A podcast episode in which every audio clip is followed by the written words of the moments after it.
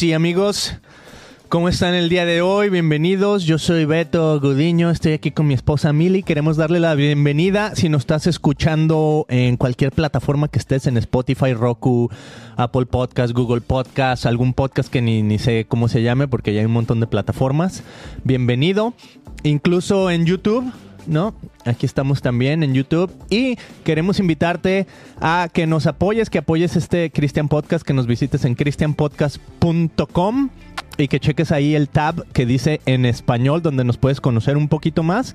Hay maneras en que puedes apoyar este podcast y te puedes inscribir a nuestro Club Mili en donde transmitimos cada semana en vivo todos los temas así como quien dice detrás de cámaras. Entonces se llama Christian Podcast Friends Club y queremos hacer episodios como estos y queremos que tú participes, que nos apoyes. Tenemos un montón de temas el día de hoy que queremos cubrir. Vamos a estar hablando de la película Misión Imposible. Vamos a estar hablando de la Biblia de Israel que tengo aquí atrás, Mili, atrás de nosotros si nos estás viendo en este video podcast. Tengo aquí la Biblia de Israel, está padrísima. Te quiero hablar un poquito de eso. Y ¿Qué es un podcast cristiano? Vamos a estar hablando de eso el día de hoy. Queremos empoderar a las nuevas generaciones y decirles nuestra experiencia y cómo ustedes pueden comenzar o seguir, ¿no? Animarte si ya estás en eso, a seguir adelante.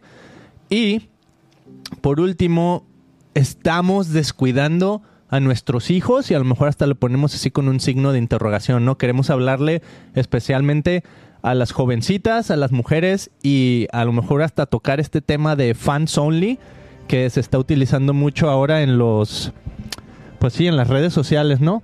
Entonces vamos a tocar estos temas, de repente son un poquito tabú, de repente tal vez no se habla mucho, pero lo que yo sí he visto es que pues estamos utilizando el internet y los medios para hablar de temas que tal vez no se habla comúnmente en la iglesia, ¿no? Y creo que ese es, eh, overall, es por lo que empezamos el christianpodcast.com. De hecho, nuestro tag en inglés es conversaciones más allá de la iglesia.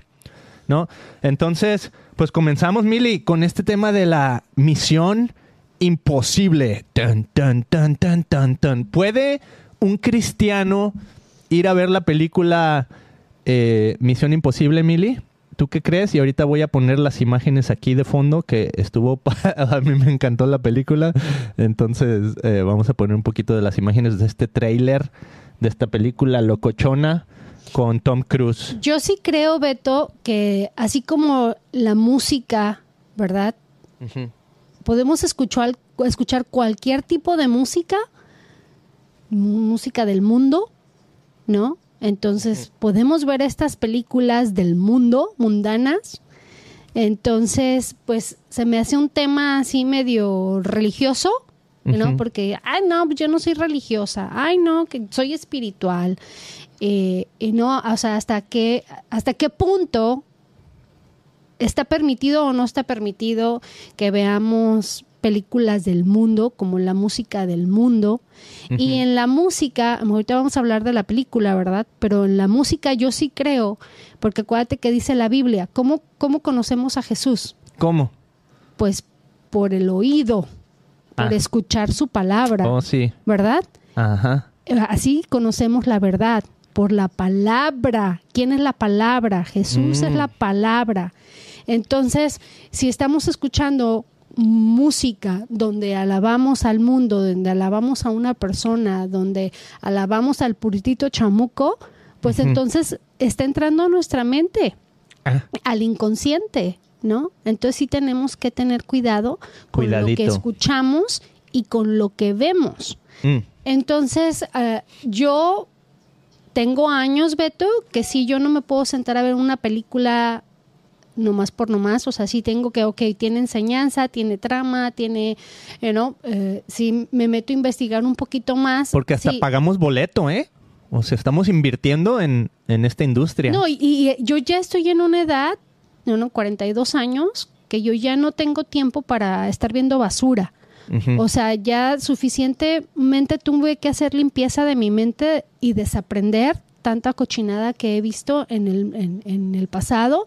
Entonces siento que ya mi tiempo es tan, tan valioso que yo lo que quiero es enriquecer mi mente y mi corazón con algo que me muestre, que me deje una enseñanza. Entonces dije, bueno, ¿por qué tengo que ir a ver esta película mundana de un actor, Tom Cruise, que es Scientologist? Ujú. ¿Va? Ajá. Pero ¿Por dije, qué? ¿por qué no? ¿Por qué no? A ver, esa es la pregunta. ¿Por qué no vamos? Y, y, pues Misión Imposible tiene una trayectoria, ¿no? De, de que las movies están chidas en el pasado, ¿no? Yeah. Es PG-13, PG-13, o sea que es para teenagers. Dije, bueno, por lo menos no tiene malas palabras y cosas de sexo, ¿verdad? Que ya la pornografía la vemos por todos lados. Ya en las películas. y Entonces, todo. esa fue otra thumbs up de que sí puedo ir a ver esa película, de que por lo menos no tiene un lenguaje así horrible. Yeah. Y pues porque es entretenimiento a final de cuentas, ¿no? Entonces dije, Yes. vamos, vamos, vamos a ir a verla. Y llevamos a nuestros hijos. Y pues es, es como, de cierta manera también está medio fantasiosa, ¿no? Es mucha fantasía, o sea, se pelean y nunca mueren y no tienen más que, un rasguñito por aquí y por allá. Oye, pero fantasía basada, o sea, por lo que he escuchado, ¿no? Y que he visto así más o menos en videos y todo, o sea, parece que él hace bastante de sus stunts o de estos este, actos peligrosos en la movie. O sea, por ejemplo, ese donde se ve que brinca en la motocicleta y todo. Por ahí hay un clip donde te enseñan cómo, cómo hicieron así como detrás de cámaras. Y digo, según eso sí es él, ¿no? Aunque pues ya está, ya está grande, ¿no? Creo que tiene más de 60 años este Sí, Tom y Cruise. yo, vi- yo vi que tenía como cinco dobles. Ajá, entonces bueno, no sé si habrá sido un doble que, que hizo esa aventura, pero según eso era él, ¿no? Entonces, digo, o sea, a mí me encanta cuando hay una película que tiene escenas filmadas en, en la realidad, pues, aunque están están este emulando una fantasía, pues, o sea, explosiones y cosas que pues, no necesariamente suceden así. Pero me encanta cuando hacen eso y que lo hacen, eh, vamos a hacer que explote y que brinques y todo y grabarlo. Porque muchas películas de ahora ya usan lo que se llama CGI, ¿no? O sea, esta, esta creación a través de computadora. Y yo siento que ya mucha gente está cansada, ¿no? Por ejemplo, estas películas que salieron de Disney y todo, ya todo es CGI y como que tu mente ya lo ve y ya dice, ah, está muy, muy real. Entonces como que hay una parte que le quitas a esa... Muy cheesy. a esa, ajá, muy cheesy, le quitas esa experiencia de ver la película y decir, wow, o sea, lo, lo grabaron en, en la realidad, ¿no? Entonces eso así como que le da una frescura a las películas. Entonces a mí me encantó porque siempre me han encantado las películas de, De acción. acción. Y como cristiano, bueno, no te voy a decir que, eh, bueno, Jesús, no Jesús, perdón, Pablo dice examinarlo todo y retened lo bueno. No significa que vas a ir a ver todas las películas y vas a estar, ah, bueno, pues es que Pablo me dice que examine todo, ¿no? Entonces aquí estoy. Pero... de, cu- de curioso. Ajá, de curioso. Y me acuerdo, pues, de joven así era yo con mi primo, ¿no? Nos, nos decía mi tía, ¿a dónde van? Al cine, a examinar, a analizar la película, ¿no? Este, y veíamos todas las películas que había. Pero no, o sea, la verdad me encantó, porque como tú dices, o sea, es PG-13, es para, pues, a mí se me hizo como una movie para toda la familia, ¿no? Y déjame le quito aquí a los que nos y están que viendo. voy a toca esto. temas que estamos pasando en la actualidad, ¿no? Como la Inteligencia inteligencia, artificial. inteligencia artificial y hacia dónde vamos. Y el miedo que tenemos como seres humanos es que un sistema nos gobierne, Yes. ¿no? Entonces, y que caiga, y que, o sea, que, de que sea controlado por gente del mal, gente que quiera hacer daño y gente que quiera tener el poder, porque pues sabemos que los poderosos tienen dinero, tienen un estatus y son intocables. O sea, que para mí, pues hasta cierto normal es como una mentira, ¿no? Ya. Porque ¿Por qué? porque pues los que tienen el poder, pues en realidad ese poder no es de ellos. Mm. O sea, hay un, un, un poder más alto que los está controlando. Mm. Porque si, si, si, si, si, si sabes, Beto, que nosotros no, no, no nos pertenecemos a nosotros mismos. Wow. O sea, nosotros somos, fuimos creados por un Dios, ¿verdad? Entonces yo no me pertenezco. Y siempre les he explicado, en este mundo existen dos reinos, el reino de la luz y el reino de las tinieblas, ¿verdad? Yes. Entonces, el reino de la luz lo gobierna Jesús, Dios, el Padre y el Hijo y el Espíritu Santo, ¿no? Yeah. Y el reino de las tinieblas es el puritito diablo. Mm. Entonces, tú con crees, tú crees que el poder lo tienes tú, pero hay alguien que te está dominando, Yeah. ¿no? Entonces, enten- sabemos, los, los que conocemos la Biblia, sabemos que el, el- el mal gobierna el mundo, pero Mm. Jesús ya ganó la batalla. Entonces, por eso los que caminamos en la luz, los que somos, ah, tenemos al Espíritu Santo en nuestro corazón, sabemos que también tenemos un poder. Pero es un poder bien diferente, Beto. Nosotros no peleamos con un estatus. O sea, nosotros sabemos que tenemos poder por medio del amor y por medio de la palabra que se hizo carne, o sea, por medio de Jesucristo.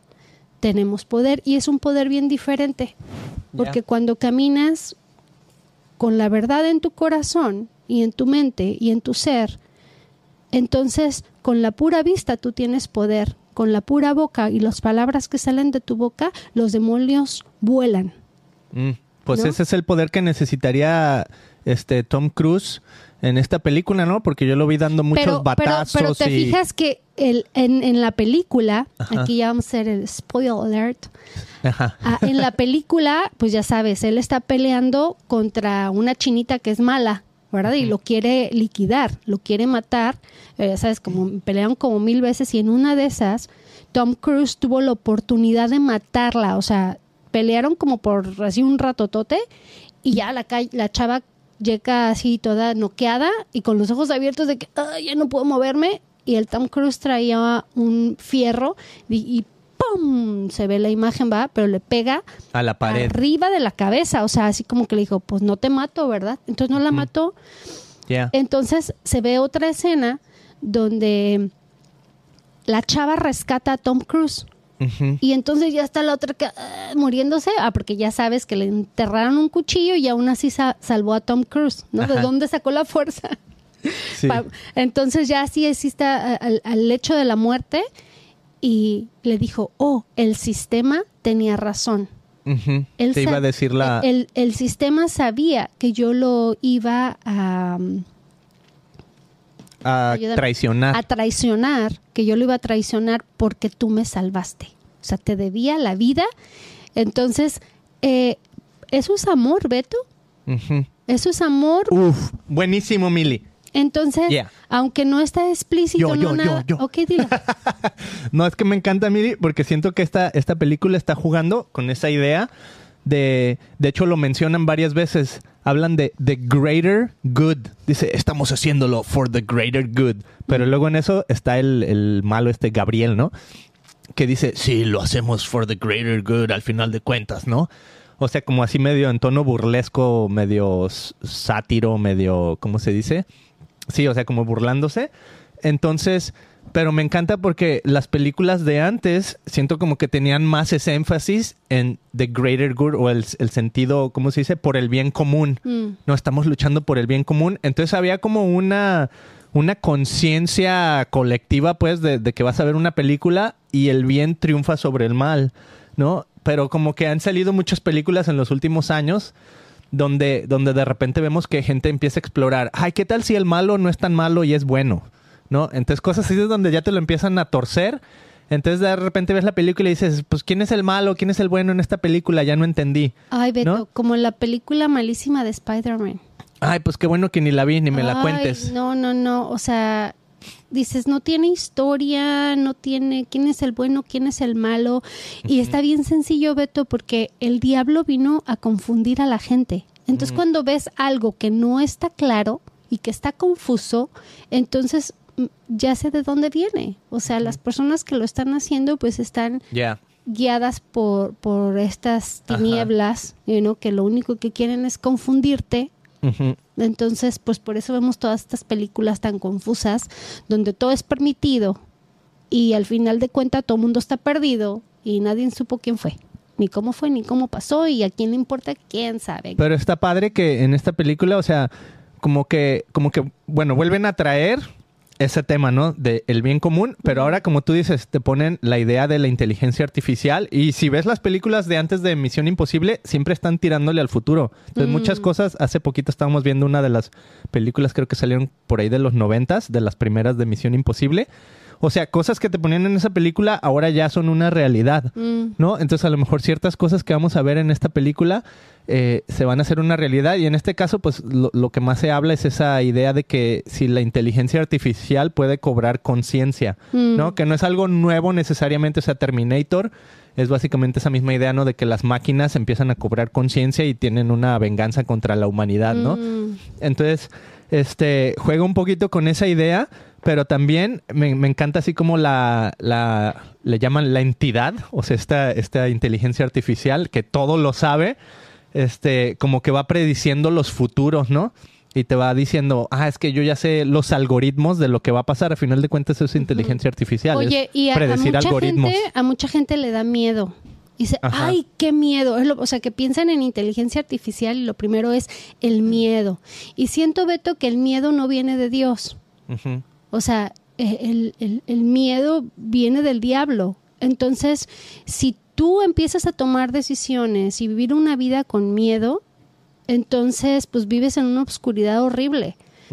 Entonces, lo que nosotros tenemos que, porque el otro día escuché, y esto lo dicen muchísimas personas y que dicen, se enfocan en lo negativo y dice, el mundo está upside down. Totalmente de acuerdo. Siempre lo ha estado. Está al revés. Por si no sabes inglés. Está al revés volteado. Ajá. pero siempre lo ha estado. No Yeah. creo, y dice, no, es que no va a mejorar, va a empeorar. Sí. ¿no? Y meten el miedo.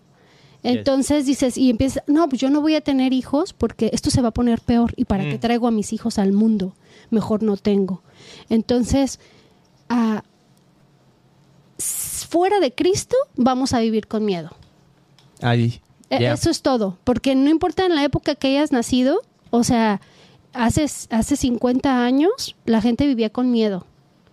Y hoy en día el miedo sigue a, a la- a fl- a flor de piel. Entonces, lo único que va a, a matar eso es el amor de Cristo.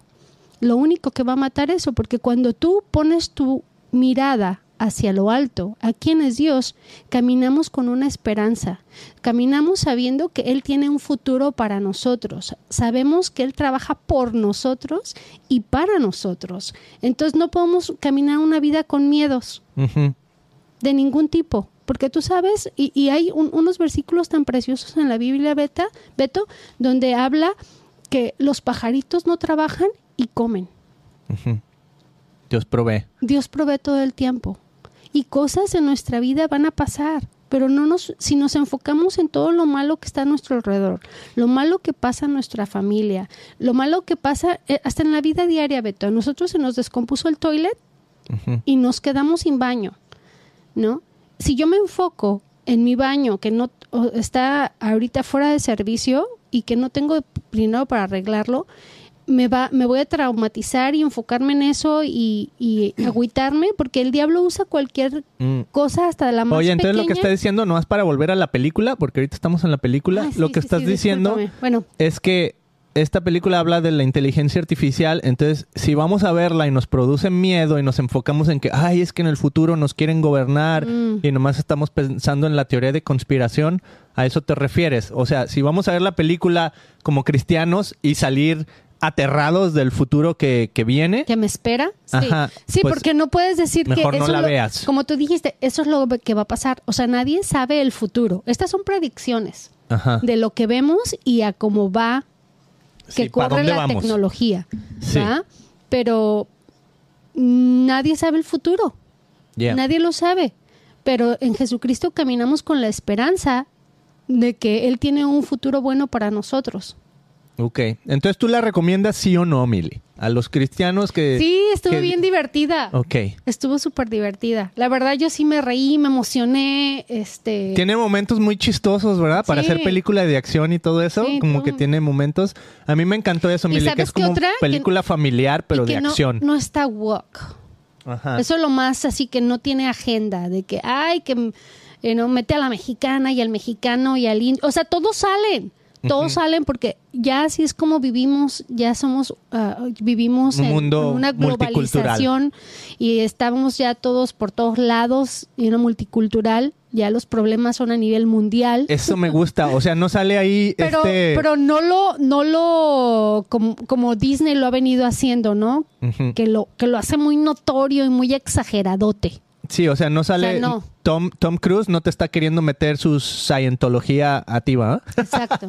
No, pues, Muy buen punto, me encantó, Mili. Y, y bueno, pues sí, este tema de la inteligencia artificial, pues es lo de hoy, ¿no? Lo estamos viviendo muchísimo en, pues sí, en nuestra sociedad, ¿no? O sea, como, como esta inteligencia, o sea, la idea, la the premise, la, la, la idea detrás de esta película es, ¿qué tal si esta inteligencia puede cobrar conciencia? mm, ¿no? Y qué es lo que puede saber y cómo puede predecir nuestras vidas, pero también maneja eso la película que dice, tú puedes tener tu propia decisión, ¿no? O sea, aunque es- está bien, está medio chistoso pues, pero a final de cuentas, a los que trabajan en esta agencia, la IMF, la Misión Imposible, pues, los agentes de Misión Imposible, les dice, tú tienes, tú tienes una oportunidad de escoger, de elegir, ¿no? Entonces te Mm. presenta la vida como la conoces o la vida de la misión imposible, ¿no? O sea, una vida así como de... Entonces se me, se me hace padre porque en cierta manera es como lo que viene Jesús y te ofrece. Dice, tú ya estás viviendo tu vida, ¿la quieres seguir viviendo así como estás o quieres entrarle a mi misión que tengo para ti, ¿no? Pero tú tienes que decidirlo, ¿no? Y si lo decides entrar, este, pues básicamente todos los agentes que están debajo de ti, pues van a estar, ahora sí que son un cuerpo, ¿no? Eres uno en Cristo, por así decirlo. Entonces, si uno sufre, sufren todos los demás, ¿no? Y si algo le pasa a alguien, ahora sí que, y bueno, acá es todo como clandestino, ¿no? O sea, todos te protegemos. ajá. O sea, y puedes, puedes confiar en nosotros. Ajá. Entonces, está padre porque eso es como el sacrificio que uno hace por los demás. Entonces, enseña elementos que, que yo diría son valores universales, ¿no? Aunque ahora ya no son tan universales. Pero me gustó eso, como traer un poquito esos valores universales y volverlos a presentar en una película. Muy bien, muy bien. Y la acción y todo, las escenas, como ya dijimos. Es que mira, Muy padres. la onda es como lo que pasó con el COVID. Ajá.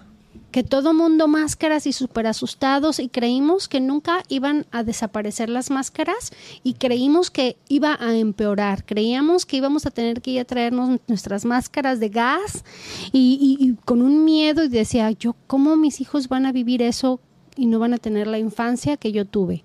O la libertad que yo tuve, ¿verdad? De, de- de hacer una vida normal en las escuelas y todo. Entonces, hubo muchísimos miedos. ¿Y qué pasó? It's gone. Nada. It's gone. ¿Sabes que la mentira no dura mucho tiempo? Yeah. Lo mismo con todo lo que estamos viviendo ahorita. Va a haber muchas mentiras y mucha gente va a hablar y van a querer dar estadísticas que no son ciertas.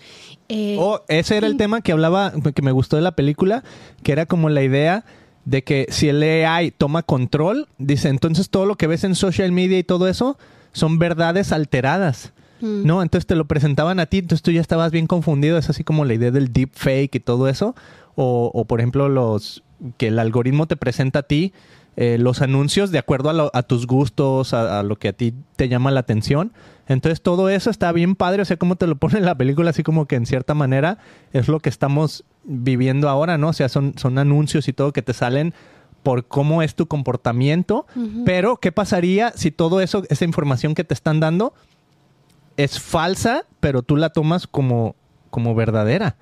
¿No? Entonces hay, hay algo ahí bien padre que a final de cuentas, o sea, la verdad es, es una, o sea, no puedes, aunque la manipules y todo, necesita haber una verdad, necesita haber una roca, ¿no? Y Jesucristo dice, yo soy la roca, yo soy la verdad, yo soy el camino. Entonces a mí me encanta, o sea, como esas analogías que podemos tener con esta película. Y finalmente, Milly, que eh, no tiene mucho tema así como de sexualidad, porque las misiones imposibles en otras, el Tom Cruise diario anda ahí beso- besándose con las mujeres y todo y así medio, eh, así un poquito así medio íntimo los, las escenas, y esta no, no tiene tanto así, ¿verdad? O sea, me encantó eso, pues. Creo que una buena historia no necesita pornografía para vender. Ahí está. Entonces, altamente recomendada, Mili. Y ahora quiero pasar a este siguiente tema. Es la Biblia de Israel. La tengo aquí atrás de mí, Mili. ¿Tú ya la habías visto o no? Mira, te la presento. Es un libro, no, no, no, no. Ay, esto me recuerda a las Biblias antiguas que mi mamá tenía. Parece, ¿no? Pero mira, te voy a decir algo, Mili. Se abre al revés. ¿Cómo abres tú normalmente un libro? Oh, qué chistoso. Sí, o sea, lo abres la- así, pero esa es la parte de atrás, ¿no? Sí. Mira, o sea, está todo al revés. Mm. Porque Wow. se abre como, como los libros de antes, ¿no? De hecho, creo que todavía así en, en ciertas culturas eh, la lectura es al revés. Entonces nos llegó esta ¿Y- y- Biblia. ¿Y esta es una Biblia regular, Beto? Es el, básicamente es lo que se llama el Tanaj o Tanakh, si lo leemos así tal cual en español.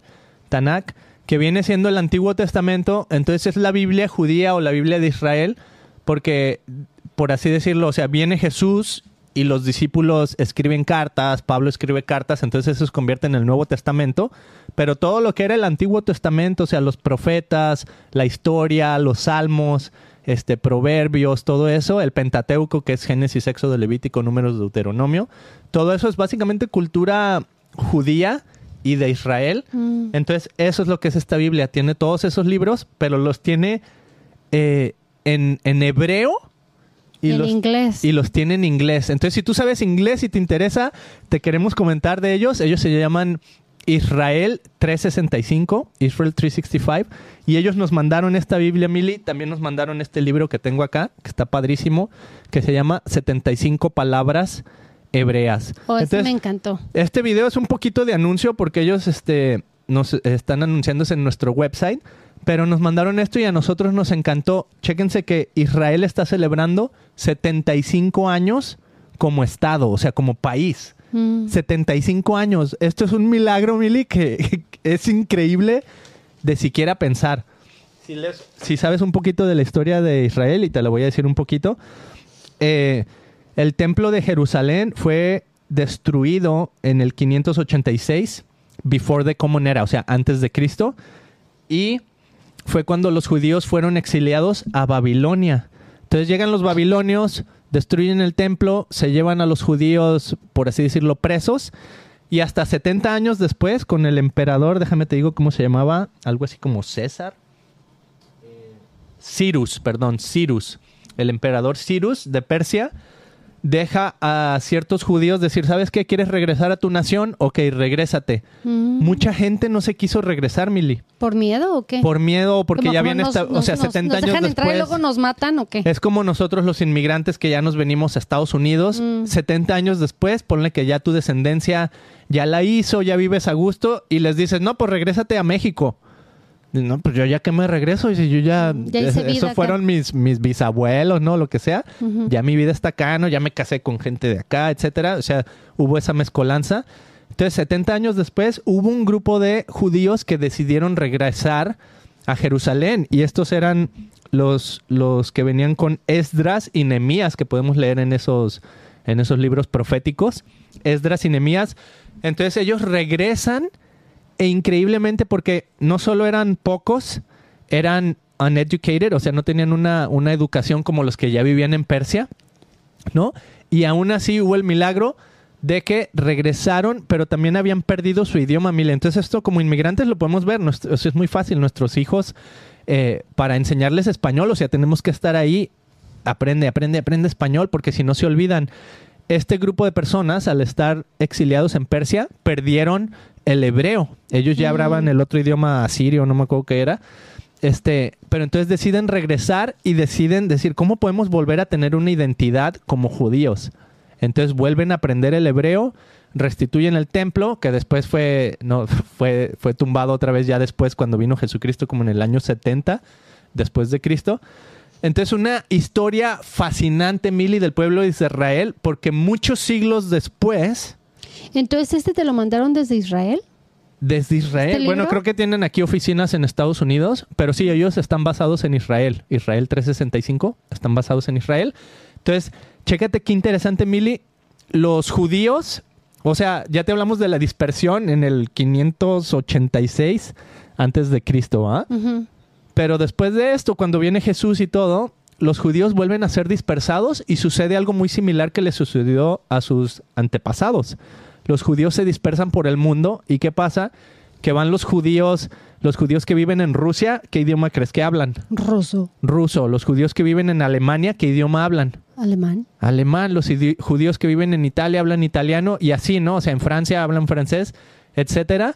En Brasil, portugués. En Brasil, aunque sí, de seguro había, pues estaban esparcidos por todo el mundo. Entonces hubo una persona que se llamaba Eliezer Ben Yehuda, de, que vivió de 1858 a 1922, que creció en Bielorrusia.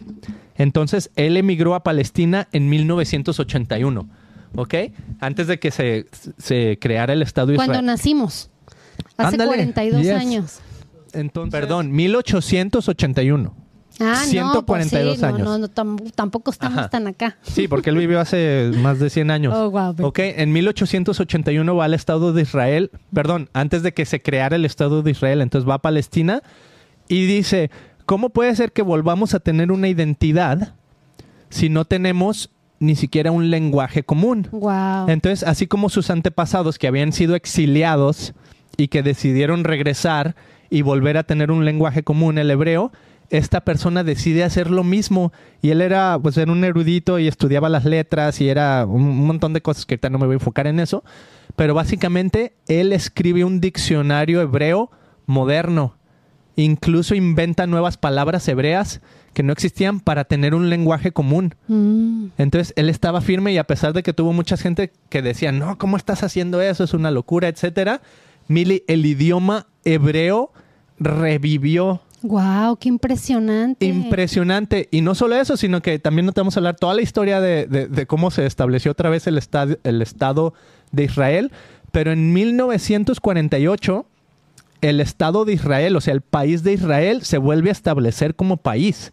Mm. Y la gente que viene de todos estos lugares otra vez a Israel empiezan a hablar un idioma común, que es el hebreo. Entonces ahora Israel tomó el hebreo como su, como su lenguaje, ¿cómo se dice? El que tenemos, el oficial. Natal. Ajá, su lenguaje oficial.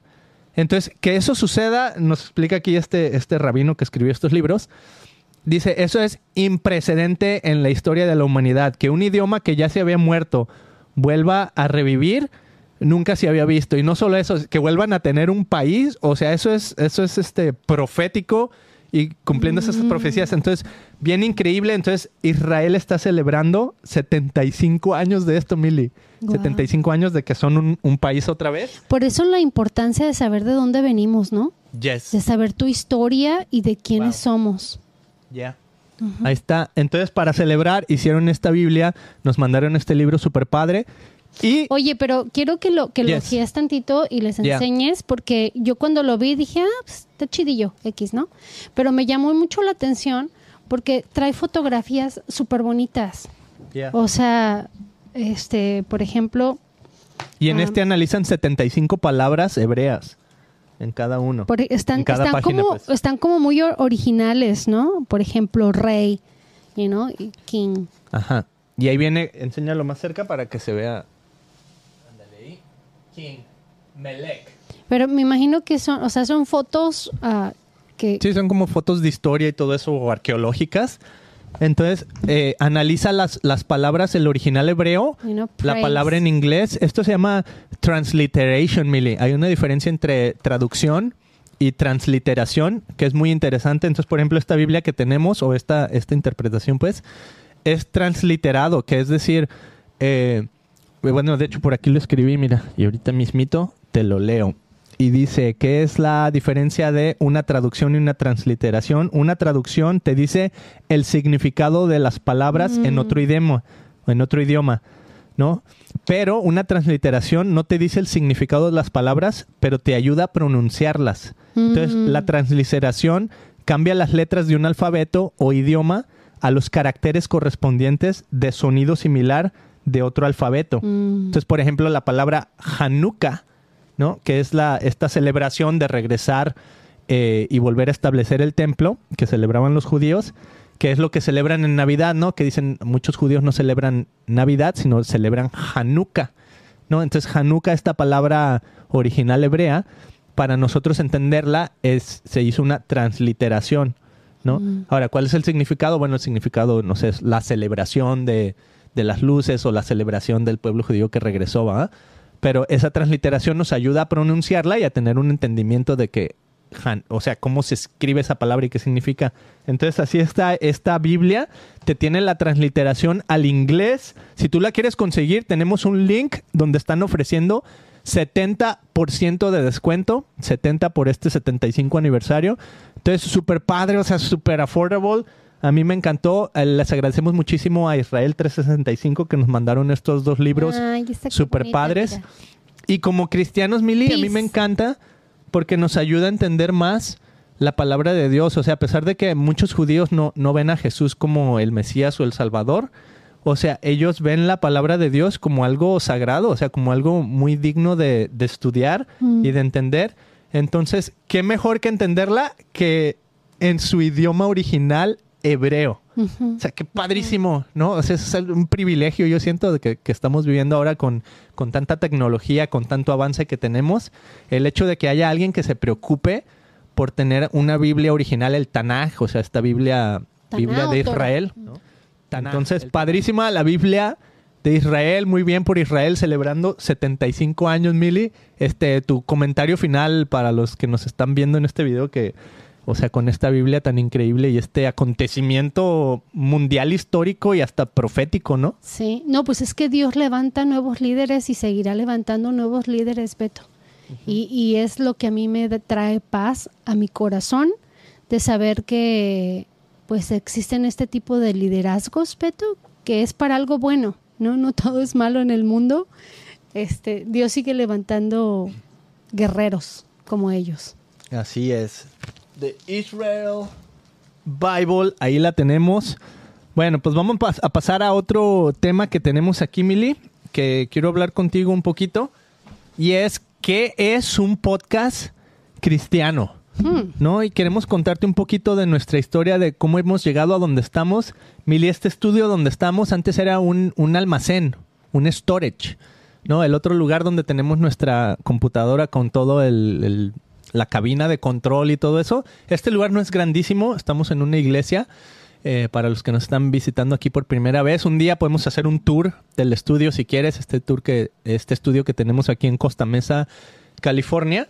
Pero a lo que quiero ir con este video, Mili, es a, a empoderar a esas personas que, que quieren a lo mejor empezar su podcast, que no saben necesariamente qué es un podcast, cómo definirlo, cómo empezar el suyo, Mm. que, que, pero que tienen un deseo en su corazón de llevar tal vez la palabra de Dios, de empezar a, a transmitir eh, el mensaje de Dios a sus amigos y lo quieren hacer a través de las redes. ¿Por qué? Porque ya, o sea, vivimos en un mundo donde todo el mundo tiene su celular, entonces a veces es un poquito más accesible llevar eh, un video y un mensaje que puede impactar a tus amigos a través de tu propia red social que estar hablándole a cada uno y diciéndole, ¿no? Que eso es muy importante, nunca olvidar también, ¿no? El tener uno a uno con, con, con personas y escuchar a Dios con quien quiere Él que nos estemos contactando y impartiendo su, su amor y su misericordia y su gracia y todo eso Mm. este, en vivo.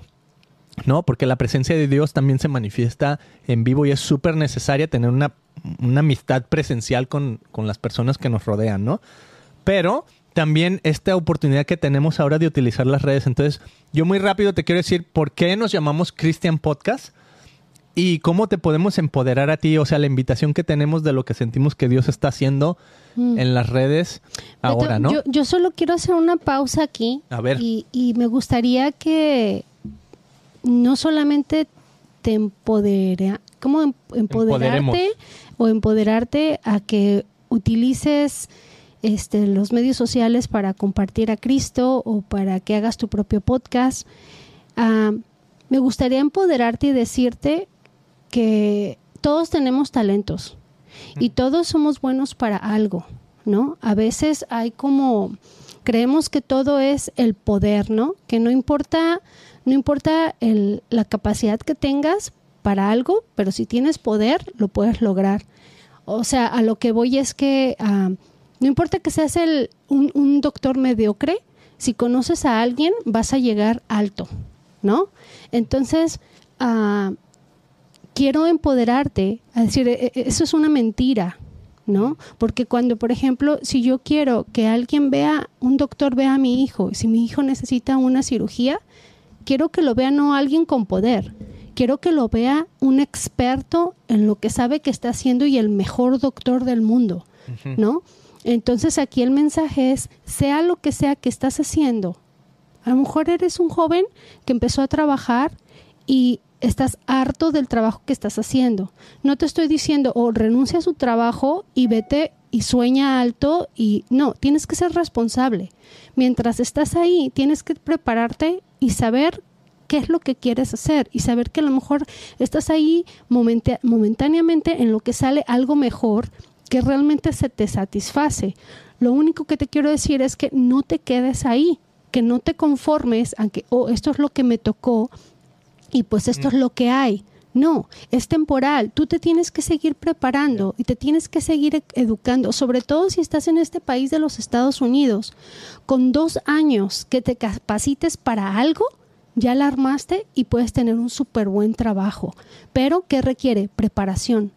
No requiere que te quedes estancado en lo que ya estás haciendo y que no te gusta y que te, que te, que te conformes, ¿no? Porque vas a vivir entonces una vida miserable frustrado porque no te gusta lo que estás haciendo y, básicamente estás perdiendo tu tiempo. Entonces yo te incito que cualquier cosa que seas bueno, que te guste, que te esfuerces y que te muevas. Que, que des el paso, ¿no? Así sea cámaras, así sea el dibujo, así sean las ventas, este, pues así nutriólogo, doctor, Enfócate, enfócate, planea y pon una visión y una misión hacia dónde vas. Es bien importante. ¿ok? Que, que, no, que no te quedes donde estés estancado. Y pues qué padre que, que te guste esto de los medios y a ti que crees que lo que estás estudiando como comunicaciones, que fue la carrera que Beto estudió, y yo estudié mercadotecnia, y creo que las dos tienen mucho para aportar en estos medios, ¿no, Beto? Como yo decía, bueno, yo te vengo a vender la idea de que Jesús es todo lo que necesitas para ser feliz, ¿no? Y utilizo estos medios para llegar a los corazones, para llegar a las mentes y decir, ¿sabes que estoy cumpliendo el propósito que Jesucristo me encomendó? Porque Él transformó mi vida y me dio una vida nueva, donde obviamente no todo es felicidad, porque se sufre en este mundo, pero ya no es el mismo sufrimiento. Y sé que todo lo que pasa a mi alrededor es para mi bien, para mi futuro que viene, que me está preparando, que me está educando Jesús para un nuevo nivel, donde no quiere decir que yo ya no voy a sufrir o que no voy a tener challenges, que no voy a tener pruebas. No, las pruebas van a seguir viniendo, pero sabes que yo ya estoy más fuerte con una fe más fuerte, con un corazón que ya no dejo que todo me penetre, que todo... Antes, yo no he dicho tenemos que somos como jarritos de tonalá.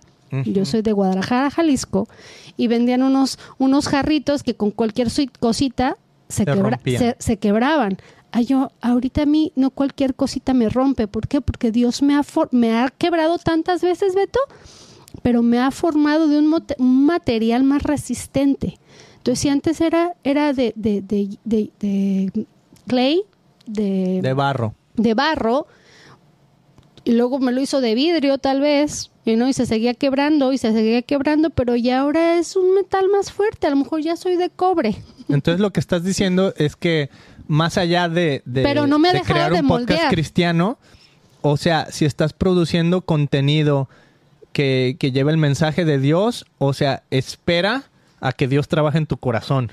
Es lo que estás diciendo, ¿no? O sea, siento como que esa fue nuestra experiencia. O sea, dijimos, queremos hacer un podcast, queremos hablar de Jesús, pero a la vez que estamos haciendo eso, Dios dice, ah, ok, ¿quieres hacer eso? Pues quiero moldearte para que lo que lleves sea Jesús y no tú. Auténtico, y que sea auténtico, exacto. Ajá, ok, buenísimo. Ok, dos cosas técnicas. Hay muchos podcasts cristianos.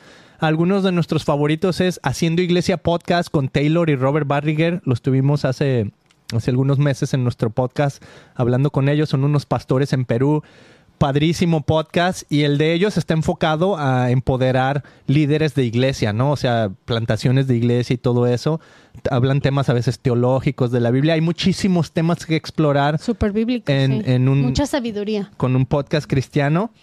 Este, pero también hay podcasts que no necesariamente son cristianos, pero que llevan la verdad, mm. ¿no? Entonces, por ejemplo, y, ahí es donde quiero hablar de algo técnico, que podcast es, es simplemente crear contenido para aparatos, eh, para devices, ¿no? Es crear contenido digital que puede ser consumido en algún aparato, ya sea una computadora, un celular. Y aquí te quiero decir algo que yo siento que a mí Dios me lo reveló. ¿no? ¿Está bien si digo algo así, Mili, o está muy jalado? No, está bien. Ok.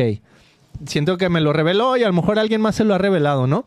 Pero la idea de podcast es que en el año 2000 por ahí fuimos de lo análogo a lo digital. Si se recuerdan, algunos que tienen nuestra edad, a lo mejor pues tú ya eres un- un- una persona más joven y ni te vas a enterar, ¿no?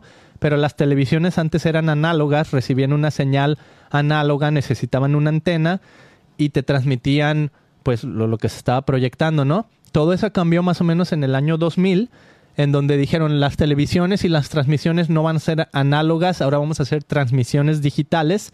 Se empezaron a crear unos convertidores, si tenías una televisión análoga necesitabas un convertidor que convertía la señal análoga en digital y ya la podías ver. Ahora ya cualquier televisor viene con el convertidor digital, entonces todo lo que tú ves es análogo, ¿no? Antes cuando una señal no se veía bien, se oía así, mira, Ay, sí, no, ¿no? manches. Ahora cuando no se ve bien, se ve. Por eso ahora decimos glitch. Antes decíamos, este, se llamaba white noise, ¿no? Cuando se hace como el fuzzy. Entonces, y puros ahora, puntitos. ajá, ahora estamos en la época digital, entonces ahora tenemos glitches cuando no se ve la señal bien. Entonces, por ahí cuando sale el primer iPod de este personaje famosísimo que se llamaba Steve Jobs, que muy interesante, un día podemos hablar un poquito de su vida a lo mejor, porque está muy interesante todo lo que produjo este personaje. Pero él produce un aparato que se llama el iPod, que es básicamente, o sea, es como el antecedente de lo que es el iPhone, Mm. ¿no? Que él su sueño era cómo podemos tener una librería de todo nuestro, de, de toda nuestra discografía que tenemos, pero en un aparatito donde lo podamos escuchar nuestros MP3, ¿no? Nuestro, nuestras canciones favoritas en un aparatito. Entonces inventaron este aparato que se llamaba el iPod, que podías tener, no sé, mil canciones. 100. No, creo que eran mil. Bueno, al principio, cuando Ah, recién ok. lo sacaron. Bueno, el chiste es que podías tener un montón de canciones que normalmente pues escuchabas 12 canciones en un CD, a lo mejor 15 y ya, ¿no? O en un cassette si eres si, si eres de nuestros No, tiempos. y que los que traías eran portátiles. Ajá, ¿no? los Y Walkman. Lo ponías, pero eran medio chafas, no, no eran muy, no, no eran de muy buena calidad. Ajá, entonces esta persona su sueño era quiero traer toda mi librería musical en un aparato, se inventa el iPod. Entonces de repente viene un, un este journalist, que como decimos un journalist, un este Periodista. periodista, un periodista, y dice, wow, qué invención, ¿cómo le vamos a llamar a esto? Dice, le vamos a llamar un, un podcast, porque la palabra que se utilizaba en ese entonces para transmisiones análogas era broadcast, ¿no? Una, una transmisión que se hace a lo grande, broad, ¿no? Entonces, broadcast en el 2000 se convirtió en podcast automáticamente porque todo se empezó a hacer digital. Empezamos a hacer producciones de medios para aparatos digitales. Entonces yo creo que ahí está la magia. Bueno, no me gusta esa palabra, pues, pero whatever. Ahí está lo interesante de esto, que mucha gente no se ha dado cuenta, Mili, pero en realidad ya todo es podcast. Todo lo que sea contenido digital para aparatos, para medios, para, para consumir a través de un televisor digital, a través de un aparato celular, a través de una tablet, es podcast, ¿no? Y tan así que, por ejemplo, nuestro, nuestro, lo que estamos haciendo aquí, Christian Podcast, es un video. ¿no? Ya no nomás es audio. Entonces ya nos fuimos más allá. ¿Por qué? Porque podcast está reemplazando a la televisión y eso hasta tenemos una entrevista donde hablamos con los, los que inauguraron la televisión cristiana en México. No, y ellos nos decían, el podcast se, se acabó la televisión, así como la televisión se acabó la radio, el podcast está aniquilando con la televisión, ¿no? Porque estamos creando contenido on demand. Tú lo puedes ver en el momento que, que- que tú quieras. Y es esto, creación de contenidos Sí, digitales. y como vemos que ya todos los artistas to- Ya todo el mundo tiene su podcast. ¿no? Entonces tú sigues a quien tú quieres y escuchas lo que tú quieres a la hora que tú quieres. Entonces, ahora quiero animarte a ti que nos estás viendo. He visto varias personas, Mili, en nuestro canal en YouTube, por ejemplo, que de repente nos siguen y luego me voy a ver así sus canales y veo que ellos tienen como contenido, pues le vamos a poner así, contenido cristiano, ¿no? Contenido con eh, de la Biblia, contenido donde dan mensajes positivos, do- contenido así como tipo meditaciones que hablan de Dios o que hablan de Jesús, que te animan. Entonces me encantó porque digo, wow, o sea, ese, ese corazón no nomás lo puso Dios en nosotros y nos dio aquí Mm. este lugar para transmitir y todo, que agradecemos a Dios, agradecemos a nuestra iglesia, a nuestro pastor, este, todo lo que Dios ha hecho para abrirnos puertas aquí Mm. y las transmisiones que estamos abriendo, abriendo, pero fíjate, hay un cantante mexicano que se llama Marcos Witt, que él tenía el sueño, o sea, se hizo famosísimo, ¿no? Con sus alabanzas y todo eso. Y él tenía el sueño de decir, yo quiero empoderar a otras personas que quieren cantar, que quieren ser líderes de alabanza. Y empezó con su canción, este, escuelas que se llamaban Canción Ministries o algo así, ¿no? Escuelas Canción, donde empoderaban a otros líderes de alabanza a hacer lo mismo. Entonces, digo, yo no sé cómo a lo mejor algún día podemos hacer una escuela o algo así que estaría padrísimo, pero a mí me encantaría motivarte a ti que estás haciendo eso, ¿no? Porque ah, ah, siento que tú lo viviste desde el principio, Mili, con esto del Christian Podcast, que era así como que, Mili, tú tienes algo que decir, tú tienes algo que dar, Dios te ha puesto un don y podemos utilizar estos medios para transmitirlo. Entonces, ¿tú qué le dirías a esas personas, Mili, que están tal vez comenzando con sus podcasts, con sus videos, con su creación de contenido digital? para llevar un mensaje de Dios, para llevar un mensaje bonito de Jesús Mm. a sus amigos, a sus familiares, a la gente que está en el internet. Este, ¿cuál sería ese mensaje de empoderamiento a esas personas, muchos muy jóvenes, Mili, que están Mm. comenzando y que a lo mejor para ellos ya es lo normal esto, ¿no? Ellos ya no saben todo eso de la televisión análoga y eso Mm. nomás es, podcast y quiero hacer contenido y todo eso. ¿Qué, qué les podrías decir tú? Mira, Beto, Dios está despertando una nueva generación. una nueva generación donde personas que le están buscando. Y luego lo que ah, también más me sorprende es que Dios tiene a sus elegidos también. Entonces uno cree que uno lo elige a Él, pero en realidad es Dios el que pone su mirada en nosotros. Entonces, ah, yo te, invito a que escudriñes la Biblia, a que busques de Dios primero y que invites al Espíritu Santo en tu corazón, porque Él es el que te va a renargullir y el que te va a hablar y te va a mostrar cuáles son las verdaderas intenciones que tú tienes Mm. con este tipo de, de- material que quieres llevar a cabo. Porque nosotros, yo soy bien clara y yo se lo dije a Beto, yo estoy aquí para mostrarle, dar mi testimonio y mostrarle a la gente de cómo estaría padre que viviéramos y que aprendiéramos juntos, porque en este mundo no estoy sola. O sea, habemos muchas, digo, yo soy única, ¿verdad? Dios me creó única, tanto que mi huella, sola mis huellas solamente las tengo yo y a nivel mundial nadie lo tiene igual que yo. O sea, Dios me creó única, aunque de repente haya muchas parecidas a mí o muchas dobles, ¿no? Ey. que luego me confunden en la calle, pero, pero Dios nos hizo únicos. Entonces, cuando invitamos al Espíritu Santo en nuestro corazón, Él nos dice, ok, ¿tú quieres hacer esto para realmente llevar mi palabra a la gente, a, a otras personas? O sea, ¿cuál es tu intención? ¿Es para tener poder, para tener dinero, para ser famoso? O sea, ¿qué es lo que realmente estás buscando con... con Sí, los con- motivos de tu ¿Cuáles son corazón. tus motivos? Entonces, cuando tú lo haces con un motivo que no es para tu vida, para tu bienestar, para, sino para darte a los demás, entonces ahí se muestra este tu, ver- tu verdadero sentir y quién y quién eres tú, ¿no? Entonces, a veces no sabemos ni lo que queremos, right? Pero en el momento que tú invitas a- a- al Espíritu Santo en tu corazón y Él te empieza a mostrar tus pecados ocultos y empiezas a entregarle tus ah, habilidades, tus, Tus dones. tus dones a Jesús, Él lo va a hacer. Y entonces tú ya no lo haces con tus propias fuerzas y Él empieza a abrir puertas que nadie va a cerrar. Y Él te va a llevar a lugares donde tú ni te imaginabas. Porque todos tenemos sueños y podemos soñar súper grande. Pero ¿qué crees? Dios tiene mejores y perfectos sueños para ti. Pero entonces tienes que dejarlo que Él lo haga. Mm. No tú con tus propias fuerzas, pero Yeah. sí echándole ganas. Yes. ¿no? Como yo te decía hace ratito, no lo vas a hacer en la comunidad de tu casa o en la comunidad de tu trabajo o con la comunidad de tu escuela. Tienes que esforzarte y ser el mejor en lo que estés haciendo, Wow. ¿no? Si dices, ok, voy a hacer, y, y aquí me estoy apedreando yo solita, Eso. ¿no? Porque digo, bueno, si voy a venir a pararme aquí ante una cámara y decirle al mundo que Dios es real y que Dios transforma vidas, entonces yo me llevo tarea a mi casa. Porque yo cuando llego a mi casa y entonces enfrento la vida real de los problemas, digo, ¿cuál es mi actitud? ¿Como una hija de Dios? ¿O voy a mostrar rebeldía, enojo, coraje, este, ambición, resentimiento, envidias? ¿Cómo voy a manejar, cómo voy a caminar por la vida?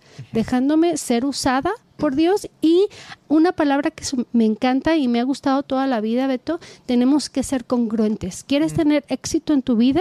Yeah. Sé congruente con lo que piensas, con lo que dices y con lo que haces. Y eso nos lleva a ser perfectibles. Nunca vamos a ser Dios, nunca vamos a ser perfectos, pero podemos caminar una vida alineados hacia, la perfección, hacia ser perfectibles. Y ese es, la, es mi consejo, Beto. Que se enfoquen, que trabajen fuerte, que, que si esto realmente te que gusta, que, se, que le entregues tus sueños a Dios. Y que digas, esto es lo que yo sueño, esto es lo que yo quiero hacer. Va a haber tentaciones, porque a veces eh, por ejemplo, yo podría estar trabajando en lugar de estar aquí sentada y podría estar ganando dinero, pero yo decidí, Beto, venir y hacer podcast, venir y hablar de lo que tanto necesitamos, porque allá afuera el mundo te promete otras tantas cosas. Te, promete poder, dinero, you know, la ambición, y uno se puede, que no es malo, no es malo porque tenemos que sobrevivir, pero otra vez hay que sopesar nuestro corazón cuál es mi, mi verdadera intención. Ok, quiero dinero. ¿Para qué quiero dinero? Para mí, para darme vacación, para darme lujos, o a lo mejor quiero dinero para apoyar a esa familia que tanto lo necesita, o quiero dinero para, para apoyar a mi padre que ya no trabaja y que no tiene ya este, fuerzas y que necesita de mi ayuda, o necesito dinero para dar de comer a alguien ¿no? Entonces, ¿cuál es, cuál es el trasfondo? Mi, mi, mi, mi, mi. Entonces, si todo es about me, porque yo quiero poder y quiero ser famoso, ¿hay cuántos famosos, Beto, no, viden, no venden su vida al diablo? ¿No? Y viven en la opresión, en la oscuridad, eh, hacen pornografía, you know, para para, eh, para poder vender, you know, como Marilyn Monroe y es que, no estamos exentos, no estamos exentos incluso como cristianos, Mili, de estas tentaciones. Por ejemplo, ¿no? Eh, ya lo hemos mencionado mucho en nuestros episodios, pero por ejemplo, para mí, yo como, como creador y como que me gustan las cámaras y todo eso, el hecho de decir, oh, necesito comprar una nueva cámara, oh, necesito unos audífonos mejores y mm. ir y gastar dinero que no tenemos en cosas así, ¿no? Y no mm. confiar en Dios. Mm. El problema no es no es, no es este lo que no tienes, sino es no confiar en que Dios te puede utilizar con lo poco que tienes, mm. ¿no? Porque a lo mejor lo poco que tienes es mucho para otros, ¿no? A lo mejor yo veo esta cámara y digo, ay, pero es que no, es, solo una o lo que sea. Para otra persona puede decir, ay, pero tienes una C200, o sea, yo con esa haría maravillas, ¿no? Y siempre no, pues nos comparamos, etcétera. Es que mira, como seres humanos no tenemos llenadera. Siempre queremos más. Y sobre todo con la tecnología. O sea, eso me cae gordo porque compras... Siempre está avanzando tanto. El mejor teléfono y resulta ser que en un año ya tu teléfono ya no se compara con el nuevo y tiene otras cosas, otros, you know, updates y, y, no, no hay llenadera porque quiero lo mejor, lo nuevo, ¿verdad? Lo más atractivo, lo más, lo que me dé más estatus. Entonces, pero cuando sabes quién eres, pues no necesitas nada de eso. O sea, es que... Yo quiero decir algo, quiero decir algo. Es que esa es, la, verdad o esa es la mentira. Entonces, ¿a quién le vas a creer? Creo que Dios nos ha capacitado y Dios nos ha hecho a cada uno tan auténticos que podemos usar lo que tenemos para su gloria, Beto. Yo no, yo me acuerdo que un día llegué y dije, no, es que yo necesito estudiar y tomar clases de teología, la, la, la, y alguien me puso en mi lugar y me dijo, no, con lo que tienes, haz lo que puedas. Entonces dije, sí es cierto, creo que a mis 42 años yo ya tengo algo que venir y decirte. Mm. A mis 42 años que ya la, ya la regué un montón, o sea, hasta en mis relaciones con, con, con personas, ¿no? O sea, yo ya sé y, y, lo he vivido, relaciones tóxicas. Entonces, eh, eh, yo ya alguien, puedo hablar con alguien y cuando empieza a hablar de sus experiencias... Ya digo, tienes "Oh, autoridad. Banderita roja, eso es tóxico, lo, lo vas a volver a repetir, tienes que terminar con eso, porque si no, solamente estás repitiendo ciclos. Entonces, Dios, Dios me ha dado sabiduría, me ha dado conocimiento y me ha dado experiencias. ¿no? que es lo que ya tienes. Eso me encanta porque ahí hay un, un, un tema bíblico, Mili, por ejemplo, el de Moisés, que Moisés le dice, bueno, tú vas a liberar a los israelitas, los vas a, a sacar de Egipto y los vas a llevar a la tierra prometida, ¿no? Bueno, Dios lo va a hacer a través de Moisés. Entonces le dice, no, pero ¿cómo puedo hacer eso si yo soy tartamudo? Y se pone excusas, ¿no? Entonces hay una cosa que a lo mejor tú pones excusas para crear contenido, para crear eh, lo que Dios te está llamando y está poniendo de, de que Él quiere hacer a través de ti, ¿no? Entonces una es la excusa, pero también, que es lo que le pasó a Moisés, le dice, pues ¿qué tienes en tus manos? Pues nomás tengo la vara, ¿no? La famosísima vara de Moisés. Entonces con esa vara toca el mar rojo y se abre, con esa vara toca este, cosas y se convierte, entonces hace milagros, pero entonces ¿qué empieza a pasar? Que llega un momento donde, donde con la vara hace, este, pone, pone el poder en la vara y no en Dios Mm, que Dios es el que te da la autoridad y es el que te dice qué es lo que hagas, ¿no? Entonces, ese puede ser una, una así arma como de dos filos. arma de dos filos y una llamada de alerta que estás poniendo tu poder en, ah, lo que yo puedo hacer con mi cámara, ah, lo que yo puedo hacer con mi podcast, o estás poniendo tu poder en qué es lo que Dios puede hacer Mm. a través de lo que yo ponga en sus manos, ¿no? Entonces, mucho cuidado con eso porque esa puede ser una tentación. Y otra tentación que yo he visto, Mili, que tal vez he, sufrido a lo mejor un poquito más que tú porque yo estoy más detrás de toda la producción y eso, ¿no? Pero es los números que de repente estás en el, en el YouTube y estás, ah, que crezca mi canal, que llegue a más personas, que más gente le dé like, que más gente vea mis videos, o sea, y estás preocupado ya tal vez no en, en la creación del contenido, sino en, ah, cuánta gente va a poder ver este, este Sí. video, ¿no? Y hay Ya. una, una delgada línea en eso, ¿no? En la producción del contenido, porque si quieres impactar, si quieres llegar a más gente, este, pero cuidar tu corazón de que no se vaya a esos números, porque puede ser la mismo, lo mismito que pasa con la vara, ¿no? Pones el poder en, en los números y en la vara y no en, el, en, en Dios, en el que verdaderamente tiene el poder para tocar y para hacer las cosas, Mm, ¿no?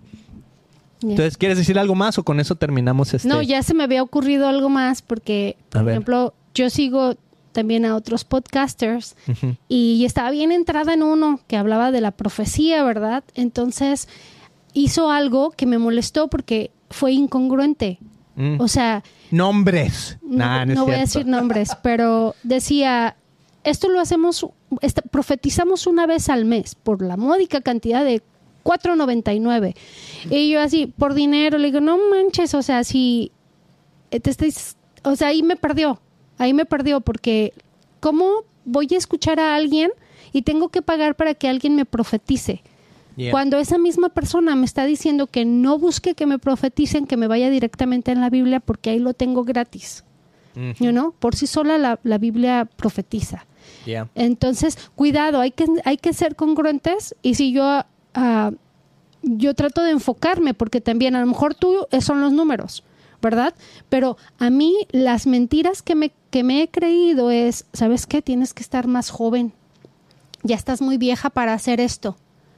Y me acuerdo que cuando estaba joven, yo decía, soy maestra. Ay, no, no creo que alarme porque soy muy joven. Necesito estar más grande para tener esa posición. O sea que la mentira siempre, está, Siempre ahí está ahí. atacándote, ¿verdad? Entonces ahora me está pasando lo opuesto. Es, es que, no, es que tienes que estar como modelo para estar enfrente de la cámara. Porque estoy compitiendo con otras personas bonitas. Entonces digo, bueno, pero yo no estoy aquí para lucir mi cuerpo, ¿va? Ni estoy aquí para... It's not Que está muy no, no, bien. No, ay, déjame tapar. sí. No, no se trata de mí. Entonces digo, no, chamuco mentiroso, aléjate. O sea, no importa si yo ahorita estoy gordita, flaquita o soy la, la modelo o no modelo.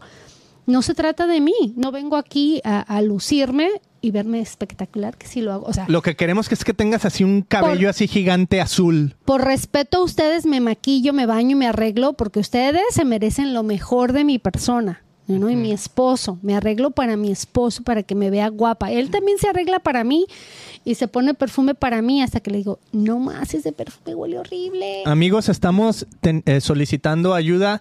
Mi perfume, este, necesitamos donaciones para comprar un perfume que le guste a Mili. Un perfume para Ay, mí cálmate. que le guste a Mili, donaciones de Sí. 200 para arriba. Si eso fuera lo que necesitaras, yo ya te lo hubiera dado. Thank ¿Sí? you, Mili. Thank you. No necesito que te pongas nada.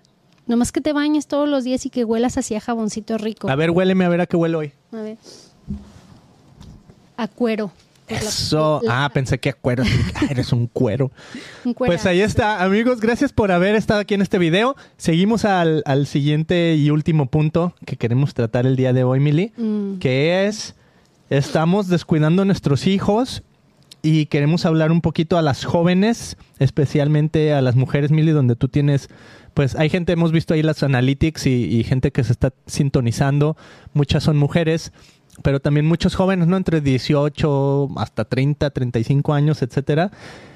Y, siento que ahí como que Dios te está dando una, una autoridad, o sea, como tú dices, es simplemente la experiencia de haber vivido, de seguir a Jesús y cómo tú puedes hablarle en amor a, jovencitas que a lo mejor están en esa lucha de cómo se ven, cómo los perciben los demás hombres, cómo están en las redes sociales. Hay una, una onda que se llama fans only, por ejemplo.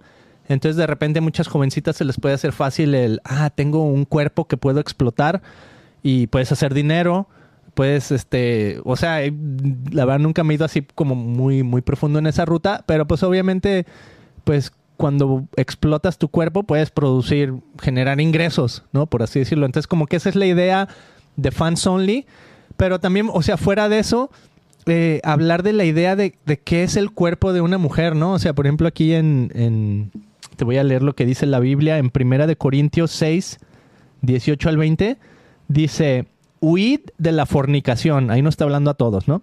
Huid de la fornicación, todos los demás pecados que un hombre comete, y aquí no se refiere a hombre, hombre, nomás un hombre, o sea, hombre y mujer, todos los pecados que un hombre comete están fuera del cuerpo, pero el fornicario peca contra su propio cuerpo. ¿O no sabéis que vuestro cuerpo es templo del Espíritu Santo que está en vosotros, el cual tenéis de Dios y que no sois vuestros?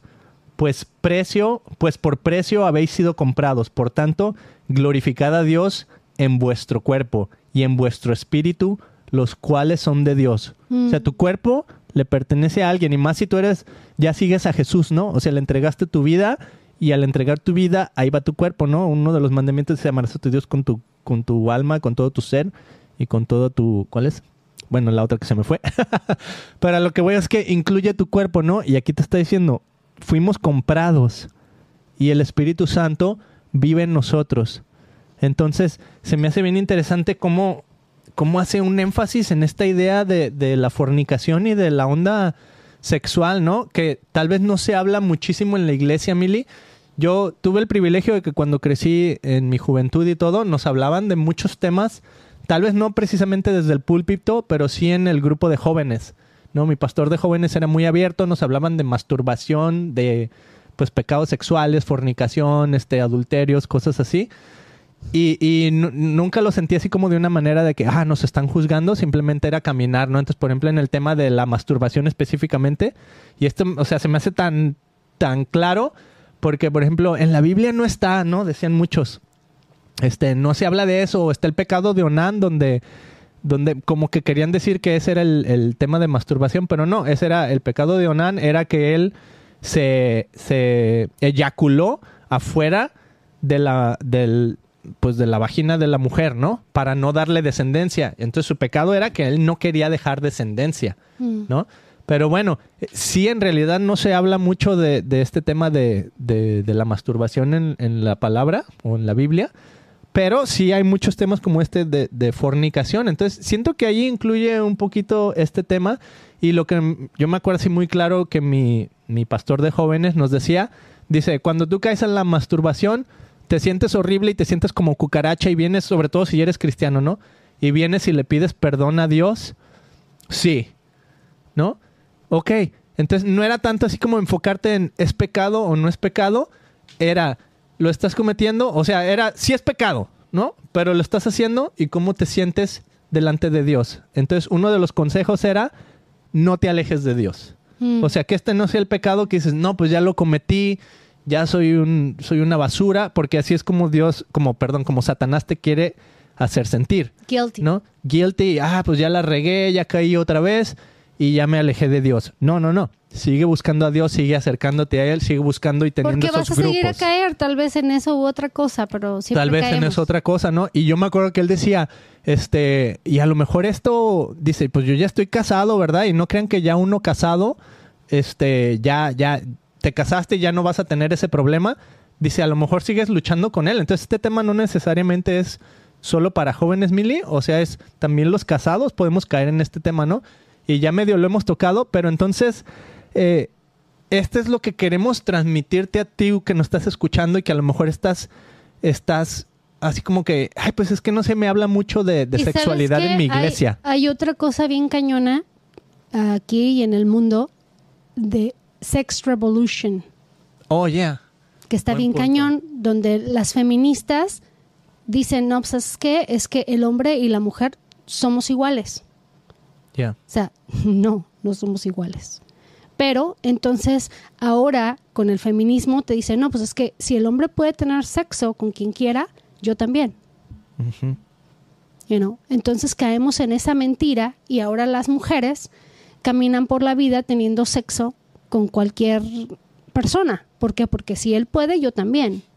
¿verdad? Y no nos damos cuenta lo, lo dañi- dañi- dañino que es para nosotros. ¿verdad? El tener esa mentalidad y el tener esa libertad. Yo me acuerdo, mi mamá decía, es muy diferente tener libertad a tener libertinaje. O sea, esto ya se salió fuera de control.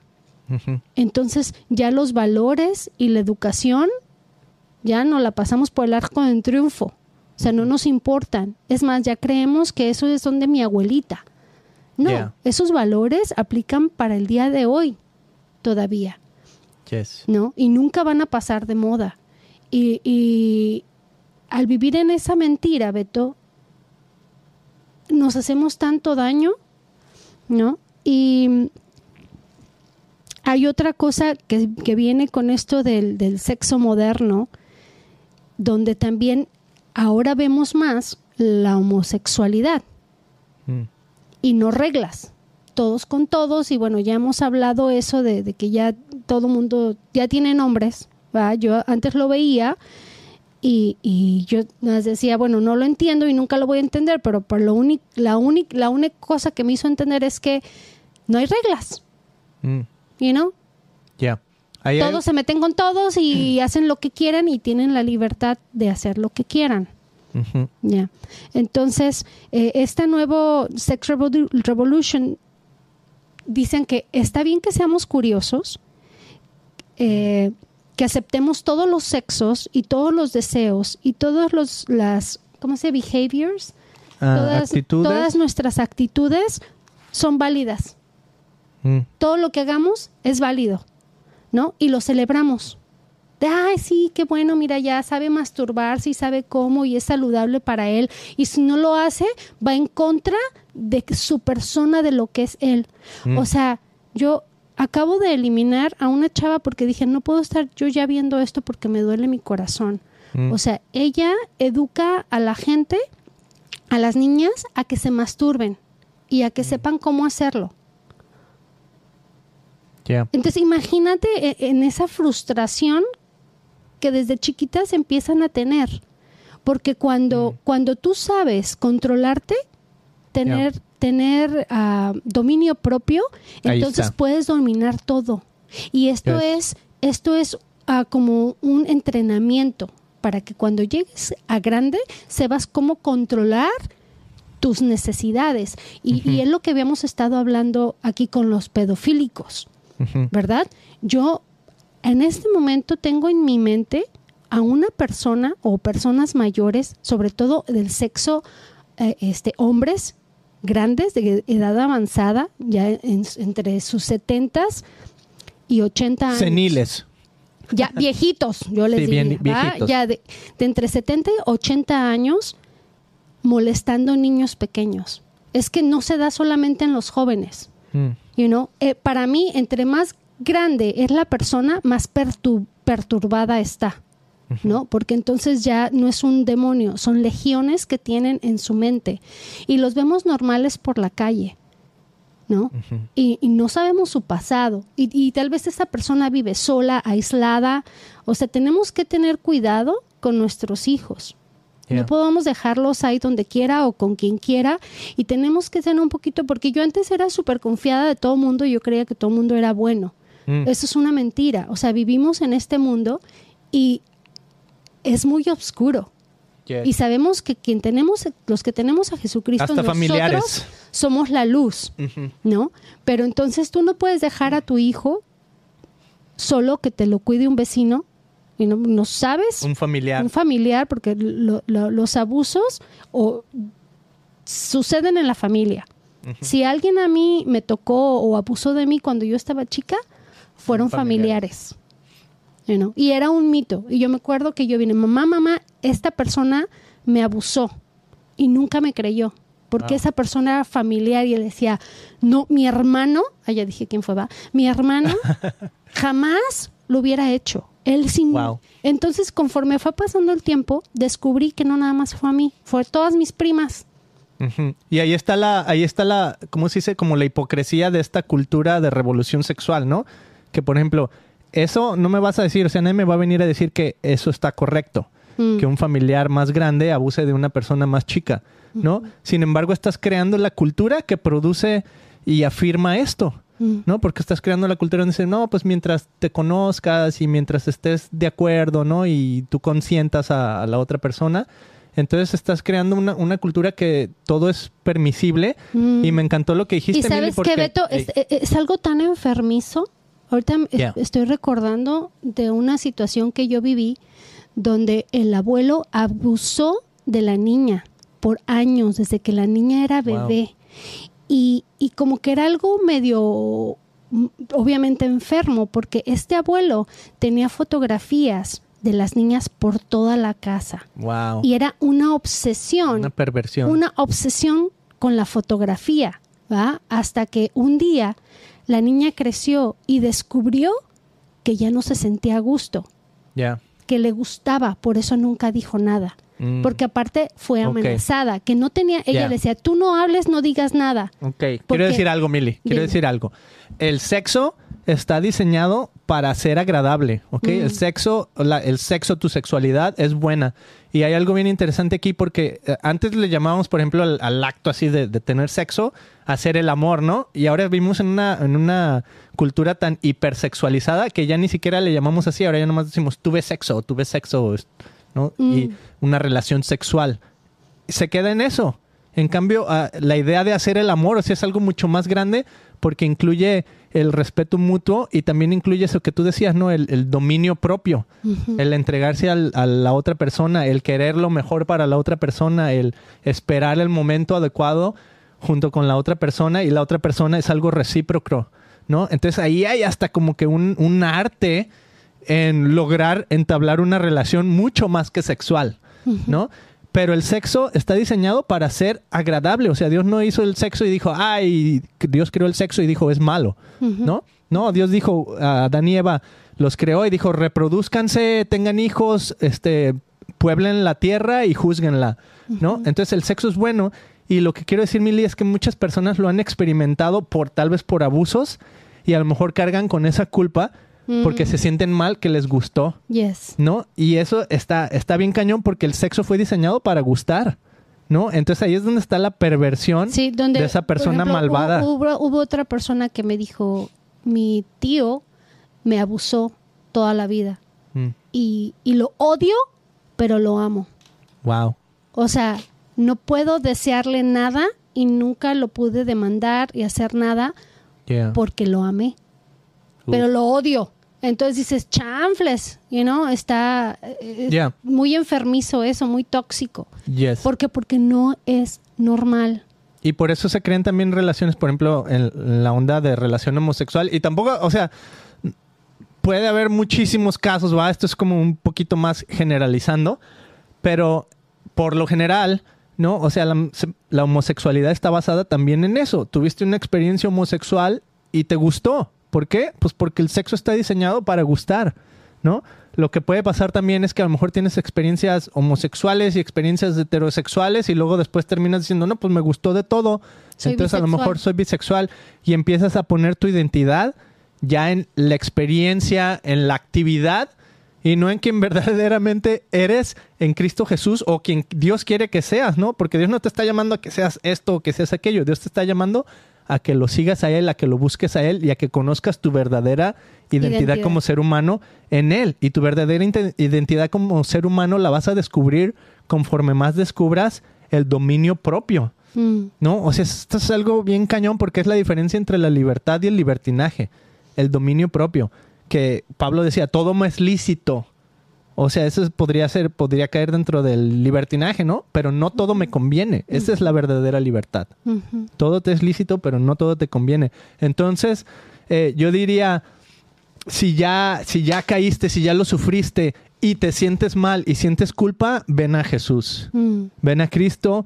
Hay ejemplos en la Biblia uno tras otro de personas que, que vivieron lo mismo, ¿no? O sea, David, el rey de Israel, que, que escribió salmos increíbles que todavía cantamos. O sea, el Salmo 23 lo escribió David, ¿no? Este, el Señor es mi pastor, nada me faltará. ¿No? Él cayó en el pecado del adulterio, mató a la persona, al, al, al esposo, mm. de la persona con la que él se acostó y aún así sufrió un proceso donde Dios lo, lo perdonó, lo limpió y, y lo restauró, ¿no? Entonces, o sea, la, la mujer que fue eh, atrapada en el acto de adulterio y la traen delante de Jesús y es cuando Jesús está escribiendo en la tierra y de repente le dicen, oye, esta mujer merece ser eh, aniquilada por el castigo que nos dio Moisés, que es apedrearla, ¿no? Y Jesús les dice, el que esté libre de pecado, tire la primera piedra. Mm, Y entonces este, se van todos uno por uno y queda solamente la mujer y Jesús. Y le dice eh, Jesús a la mujer, ¿dónde están los que te acusaban? No queda ni uno. ¿Y qué le dice Jesús? Ni yo te condeno, mm. ni yo te condeno. Entonces viene Jesús a ti, pero tú tienes que eh, a- simplemente venir con un corazón sincero. ¿no? Con- o sea, si vienes a Jesús, estás en el lugar correcto. Si ya sufriste un pasado de, de por cualquier razón, ¿no? Un pasado donde estás herido sexualmente, herido espiritualmente por, por las actividades sexuales que hayas tenido, puedes venir a Jesús. Y Jesús te va a recibir y Él te va a mostrar lo, lo siguiente, ¿no? O sea, Jesús no viene y te dice, no, primero deja la homosexualidad, o primero deja la masturbación, o primero deja, qué sé yo, pecado, ¿no? Ven a mí y Él va a trabajar en ti y Él te va a transformar y ya tú vas a decidir si quieres dar el siguiente paso al que Jesús te está invitando a dar. Y, y creo que puede ser de las dos partes, ¿no? ¿Fuiste tal vez el abusador o fuiste Oh, wow, abusado? yeah. Entonces, cualquiera de las dos, la, la- la- esa culpa no te deja vivir, Mm, ¿no? Porque a lo mejor le dañaste la vida a alguien yes. y a lo mejor esa persona ya te perdonó y tú Mm. mismo no te perdonas y no te deja vivir. Y sientes, cargas esa culpa y viene a tu mente una y otra y otra vez. A veces no sabemos, no sabíamos, o sea, fue lo que aprendimos, ¿no? Fue lo que nos enseñaron, fue lo que no nos mostraron, no nos dieron los valores necesarios Mm. para caminar, ¿no? Por ejemplo, para nosotros es bien fácil juzgar y, y señalar, pero en realidad la, la- la verdad es que todos somos malos, la verdad es que todos somos pecadores y la verdad es que Jesús es para todos, Yes. no nada más para mí o para ti, no. Yeah. Jesús vino para todo el mundo. Y el área de la sexualidad es un regalo de Dios. O sea, imagínate por qué tenemos, eh, por qué es algo donde eh, es tan íntimo, o sea, es tan personal la sexualidad y es tan, o sea, algo que, que- que vivimos tanto en la sociedad, o sea, lo, lo tenemos tan in your face, ¿no? O sea, Mm. es algo como que, que es tan latente.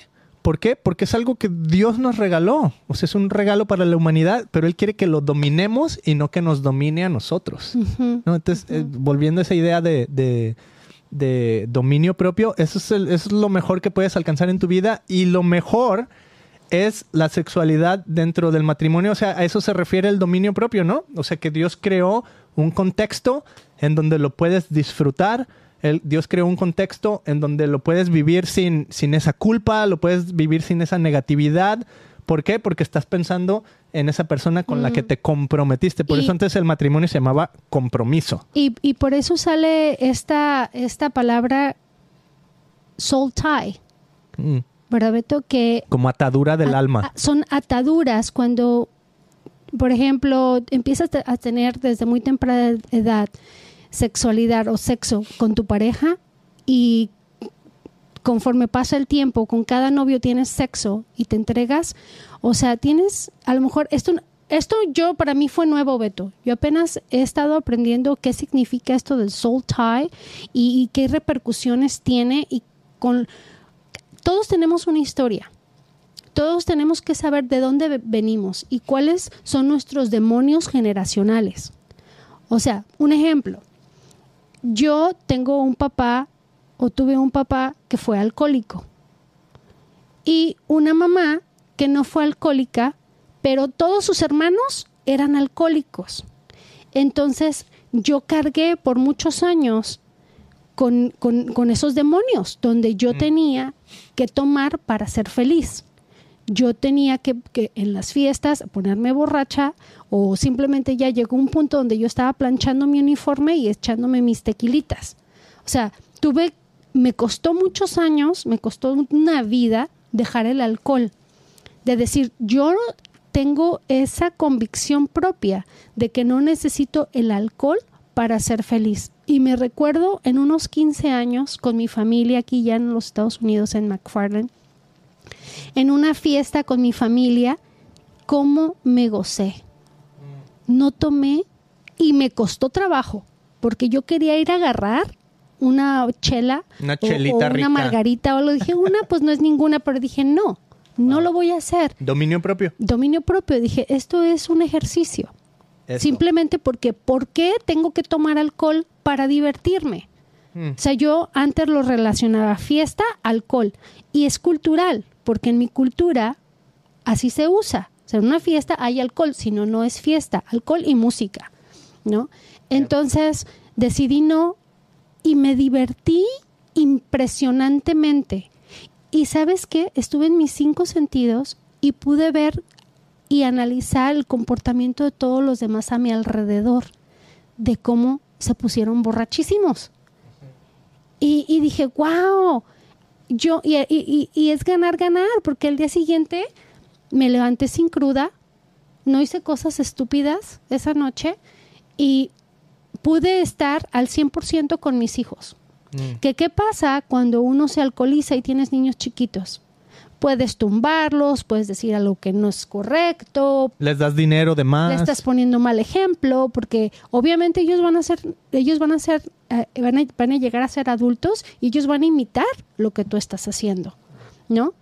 Cuando, cuando uno se emborracha, pierdes tus sentidos, o sea, no caminas derechito, haces, empiezas a hacer tonterías o decir tonterías, cosas que no tenías que decir, ¿no? Entonces, la verdad es que no hay nada bueno Yes. en, en ponerse borracho. Yes. Ok, pues vamos a terminar con una oración, Mili. ¿Quieres orar por las personas que, que a lo mejor escucharon este mensaje y se sienten eh, como eh, redarguidos por el Espíritu Santo Mm, y ven a Jesús?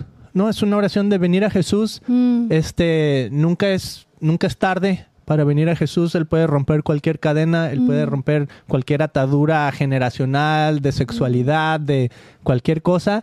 Él es más grande que eso y él quiere darte la verdadera libertad. Él quiere darte dominio propio, o sea, que tú seas capaz de dominar tu propio cuerpo, tus propias intenciones, tus propios motivos a la luz de quién es él y de qui- cuál es su verdad. ¿no? O sea, que estés comprometido con él y que estés comprometido a lo mejor con una, una pareja en matrimonio, que tengas una familia. O sea, hay una bendición increíble en seguir a Jesús, en el núcleo familiar, en el estar comprometido con Dios, pero estar comprometido con los seres que amas dentro, de, dentro de un matrimonio y dentro de la idea de familia, ¿no? Eso es algo precioso.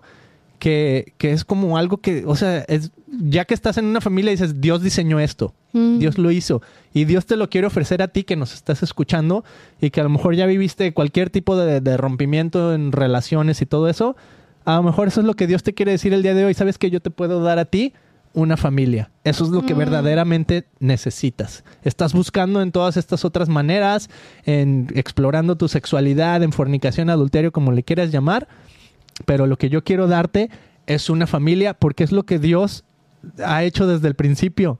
Crear una familia, un núcleo donde nos podemos amar unos a otros, perdonar unos a otros, donde hay una enseñanza de un padre y una madre a sus hijos, de, de valores, de perseguir una vida justa, una vida recta delante de Dios, que no es algo religioso, Emilio, o sea, es algo padre, es algo padre vivir en, en esa santificación, Es por así el decirlo. diseño, el diseño Mm. perfecto Wow, eso. de Dios, ¿no? Yes. Y, y Ok. Bien hermoso, Beto, porque esto lo podemos llevar a las empresas, esto lo podemos llevar al gobierno, esto, o sea, ustedes analicen la familia, una familia unida en equipo, nadie los derriba. Mm, Una familia con valores, al final del día sobrevive, ¿no? Vete a una empresa donde no hay valores, donde el líder está todo patas para arriba, o sea, nadie está feliz, está todo mundo tóxico, o sea, la, la- la familia es el ejemplo de nuestra sociedad, yes. ¿no? Es el reflejo. O sea, ahorita estamos viviendo el reflejo de las familias. Necesitamos que los papás se levanten, los papás y las mamás, en, en- con, con su, ¿cómo se dice? Con el liderazgo que Dios les ha dado.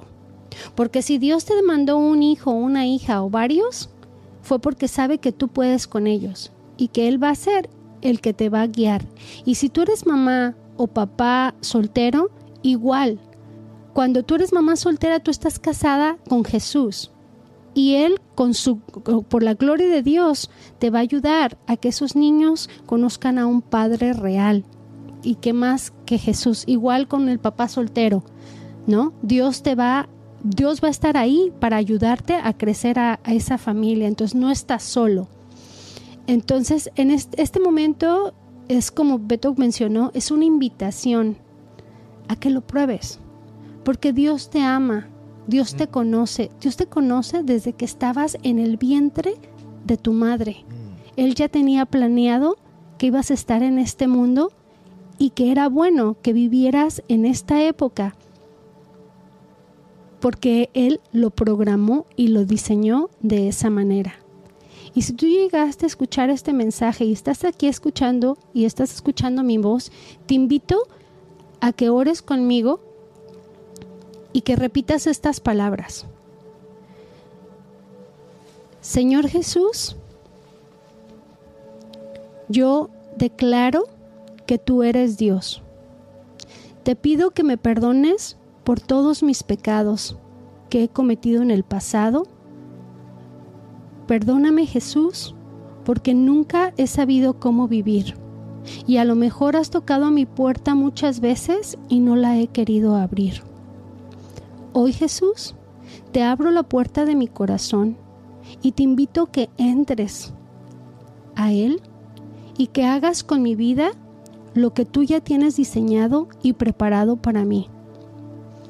Dios, yo creo que tú moriste en una cruz para perdonar todos mis pecados y para que yo pueda tener una comunión y una conversación contigo a, a diario.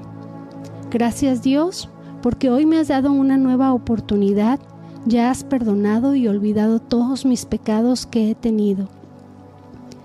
Hoy Jesús, entrego mi vida tal como es. Hoy Jesús, pongo mi mirada en ti y no en el mundo.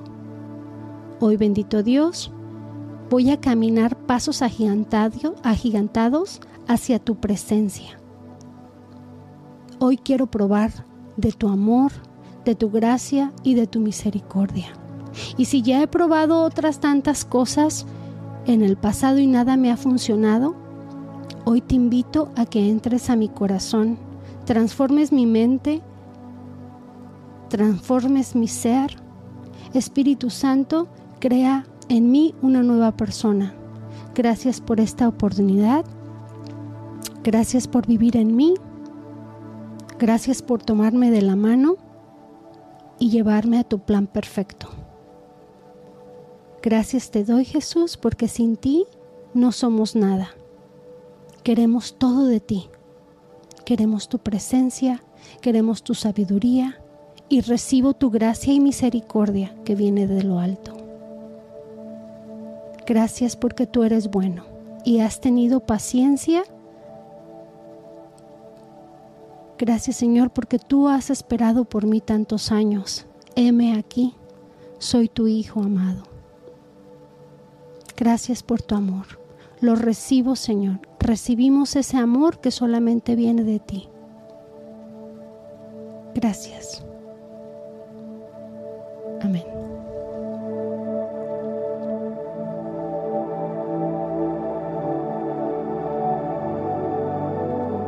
Me gustaría invitarte a traer tu guitarra. ¿Tienes tu guitarra aquí? Ya, nomás que no tengo para conectarla. ¿No le hace? ¿Así de fondo? ¿Así nomás? Sí. Como que estamos en el espíritu y, como que siento que no ha terminado esto. Eh, no se me ocurrió, no sé, Milly, me pusiste You Put Me on the Spot y lo único que me vino a la mente fue esta canción.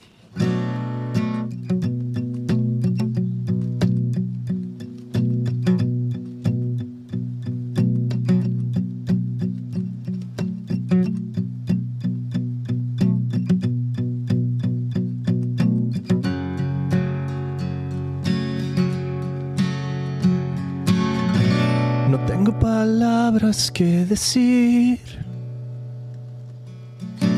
No tengo cantos que entonar. No tengo melodía cuando vivo sin ti. No tengo vida si no estás. ¿De qué me sirve ya vivir? Si tú no estás en mí, me encuentro vacío. Y pierdo el ritmo. Es un abismo. extenderás tus manos hacia mí. Siento que estoy lejos de ti. Te quiero sentir cerca, muy cerca, muy cerca de mí. Ven y lléname, ayuda mi incredulidad, invade mi interior, invádeme también fuera de mí.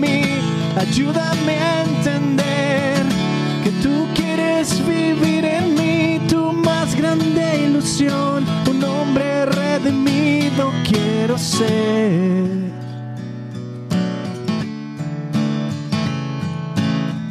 dueño del sol, lo serás de mi corazón, dueño del sol, lo serás de mi corazón.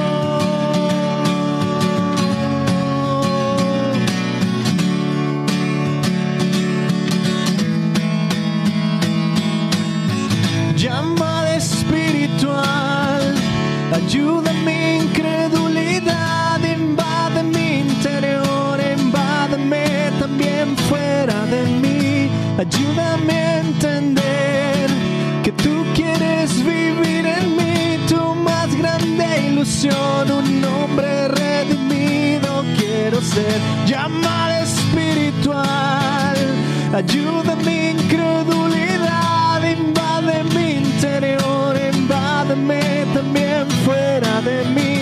ayúdame a entender que tú quieres vivir en mí, tu más grande ilusión, un hombre redimido quiero ser.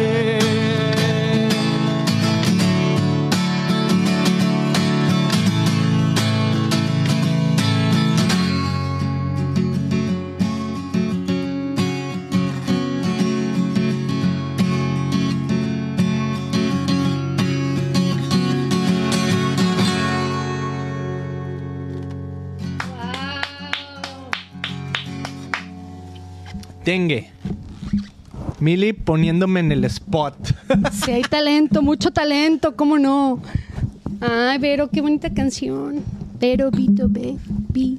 Tenía años que no tocaba esa rola, Mili. Está buenísima, Increíble. Beto. Pues fue la invitación que acabamos de hacer, ¿no? Yes. O sea, ¿qué queremos ser? Una- un, un hombre, una mujer redimidos, cambiados, transformados por el Espíritu. Yeah. ¡Wow! ¡Qué rola tan bonita! Y me ¿Cuántos, acuerdo cuántos que- años tiene esa canción, Beto? Pues mínimo unos 20. Me acuerdo que este, o sea, esa idea de quiero ser un hombre redimido, la hablábamos con mi pastor de jóvenes. O sea, yo tenía que 18 años, algo así. O sea, hace un montón. Porque él decía, así es como Dios nos ve. Él nos ve ya en nuestro futuro redimido. Entonces él hablaba de esta idea de que no eres tu pasado, no eres tu pecado, eres el hombre redimido. Y mm, se me quedó bien marcado eso, un hombre Y está bien padre ser. porque fíjate la palabra, ayúdame a entender. O sea, es que a veces estamos bien necios Yeah. y, y no es que no entendamos, es que no queremos entender, que Mm. no queremos aceptar la verdad. Uh, Y la verdad es la única que nos hará libre. eh. Y la verdad es que Jesús es Dios. Yes. wow, Mili. No, pues estuvo fenomenal el episodio de hoy. Me quedé así como que ah, está bien sacado de onda, pero estuvo muy chido. Así es que vamos a despedirnos el día de hoy, Mili. ¿Estás lista? Sí. Haz así ¿Pa como pasitos. ¿Pasito Haz pasitos tonto? así como de suspenso. Ay, Beto, a mí no me sale esas improvisaciones tuyas. Pues no sé cómo. Véanse, payasa. No, Mili, muy mal, muy mal. Así, mira, pasitos de suspenso. Así, mira, haz cara de tú, tú los suspenso. haces por mí. Cara de suspenso, así. Pues es que no sé cómo, Beto, no soy actora. Así, mira. Eso es, amigos. Gracias por haber estado en este episodio. Ay, con muchos temas muy interesantes. Escríbenos si quieres que hablemos de algún tema que tal vez no hemos hablado y quieres escucharlo, tienes preguntas. Nosotros somos expertos en cualquier tema Yeah, right. porque tenemos al Espíritu Ah, sí, Santo. sí, Entonces, ah, bueno, pues nos encantaría escuchar de ustedes. Visítanos en christianpodcast.com si quieres apoyar nuestro podcast, si quieres suscribirte a nuestro eh, club privado que tenemos en Facebook, donde ponemos los episodios completos en vivo cada lunes generalmente que lo hacemos, episodios en inglés. Eh, muchos de los temas que hemos tratado los, los grabo también en inglés con profesionales, autores, líderes de todo el mundo. Y pues muchos de estos videos y podcasts están disponibles en christianpodcast.com. Y finalmente, pues danos un buen review, ¿no? Si, si nos está escuchando en Spotify, Apple Podcast y todos esos, de cinco estrellitas para arriba, por favor, no menos. Y, si sabes de alguien que sepas que este tipo de temas le interesa, que a lo mejor no lo va a ver o que no lo está buscando, compártelo. Mm. ¿No? Eso. Y nos vemos en el siguiente episodio. Chao.